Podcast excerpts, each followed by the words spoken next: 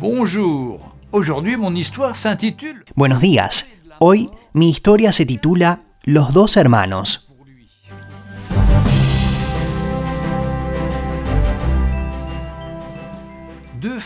Dos hermanos tomaron diferentes caminos en sus vidas. El mayor era codicioso en todas las cosas de este mundo y rápidamente tomó una mala dirección. En cambio, el menor recibió el Evangelio en una reunión pública cuando aún era niño y sirvió al Señor con alegría y determinación. Un día, el hermano mayor estaba bebiendo en un bar con uno de sus amigos y luego de haber bebido demasiado, comenzaron a golpearse. Este saltó sobre su amigo y empezó a darle puñaladas. Después de un momento, se dio cuenta de que su amigo no respiraba más. Estaba muerto. El joven decidió huir y llevaba su camisa cubierta de sangre.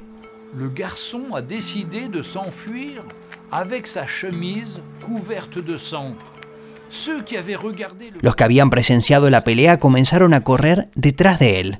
El hermano mayor corrió al apartamento de su hermano menor, golpeó la puerta y gritó, ¿Puedes esconderme, por favor? Yo maté a una persona y la gente me está persiguiendo. El menor contestó, pero ¿a dónde voy a esconderte en mi estudio? Solo hay una habitación.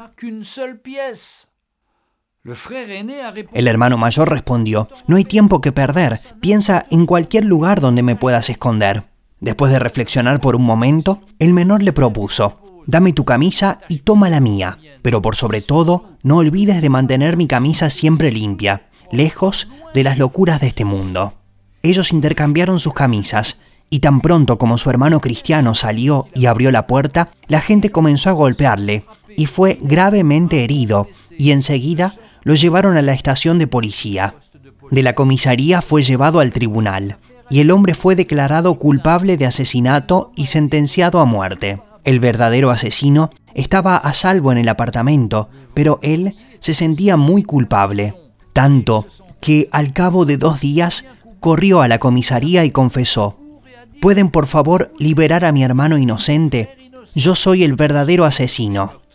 Lamentablemente es demasiado tarde. Sepa que su hermano ya ha sido ahorcado.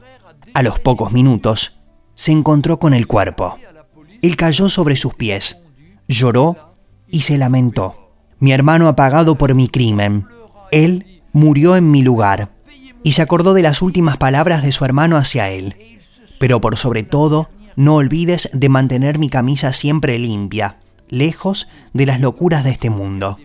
Y de esta manera, el asesino se arrepintió y comenzó a creer en Dios. Es exactamente lo que Jesucristo ha hecho por nosotros. Jesús murió por los crímenes que no cometió en la cruz del Calvario. Él murió por cada uno de nosotros. Es por eso que cada día tenemos que agradecerle por lo que Jesús ha hecho, entregando su vida por mí y por usted. ¿Acepta a Jesús como el Señor y Salvador de su vida? Una simple oración puede cambiarlo todo si la hace con humildad y de todo corazón. Diga de esta manera, gracias Señor Jesús por haber dado tu vida por mí, pagando por mis pecados y dándome una nueva vida contigo. Ven y cambia mi vida. Te reconozco como Señor y Salvador, porque Dios amó tanto al mundo que dio a su único Hijo para que todo aquel que en Él cree no se pierda, mas tenga vida eterna.